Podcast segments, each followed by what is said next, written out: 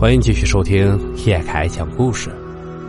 接下来我要讲的故事叫《怪胎》。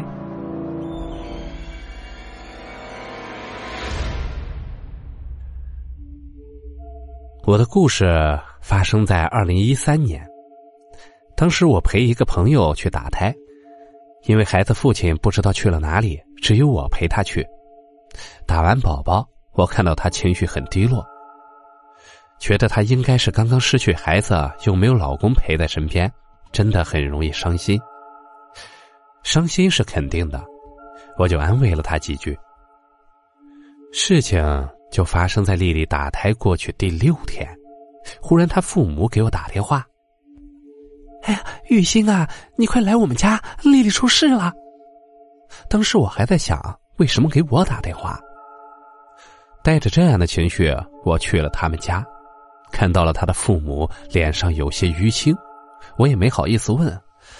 他父母说：“丽丽这段时间很低落，脾气性格反复，手机里面也就我一个朋友了，没有办法了，就麻烦到我，希望我能开导她一下。”丽丽的身体啊还是挺好的，可以自己吃饭，跟我聊天，精神状况看起来也不错。直到晚上十二点啊，我和她在一个房间里休息。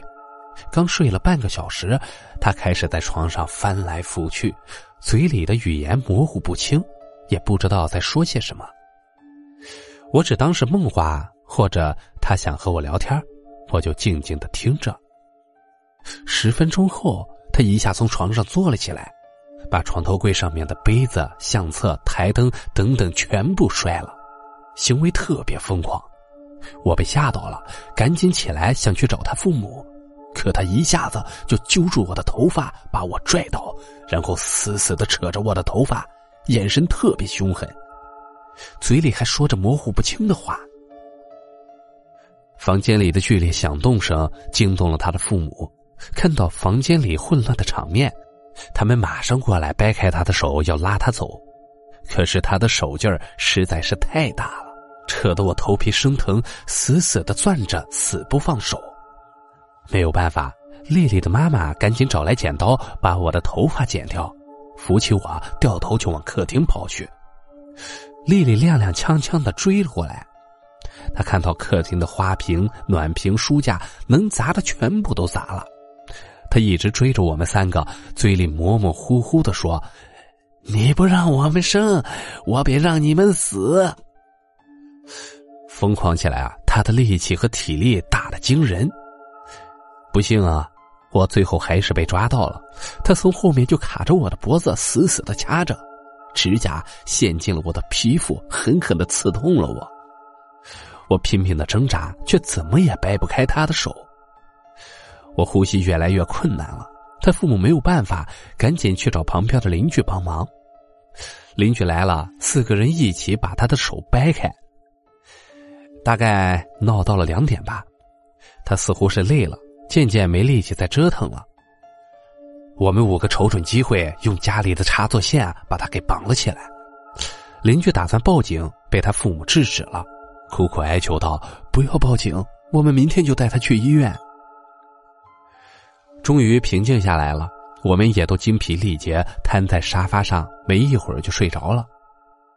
到了第二天，他醒来看家里一片狼藉，还有血迹，没有想象中的惊讶。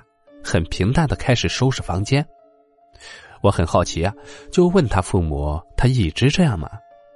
他妈妈就说：“啊，啊，这丽丽是从这两天才开始的，我和他爸爸都吓坏了，去了医院，医生说不排除是精神分裂，但我女儿从来没有这回事儿啊。”我当时就多嘴问了一句：“阿姨，她是第一次打胎吗？”阿姨说。这次正好是第三个了，我心里一个机灵。原来啊，听人常说，阴茎投胎三次未果会变成怨灵报复父母，我就赶紧给一个灵异爱好者的朋友打电话，说明了情况。他说怨灵上身不是没有可能，但是几率很低。他有这么强的怨念，应该是三次投胎未果导致的，并且告诉我。他家现在请一个佛像在家里供奉着，带他多出去走走，晒晒阳光，尽量请一个符纸护身，然后在他受惊的时候放大悲咒，应该有点效果，会慢慢好起来的。我第二天呢，就跟他父母去本地香火比较旺盛的寺庙，请了一座开过光的佛像，让丽丽前行悔过。他父母呢，又去给他求了一个佛牌挂在脖子上，保佑平安，也真的很神奇啊！从那以后啊，丽丽再也没有发病。看她情况渐渐好转，这件事儿终于慢慢的过去了。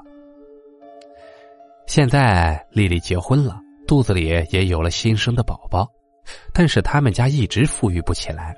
他告诉我，散尽家里的钱财是为了赎罪，希望在天国的孩子能够原谅他。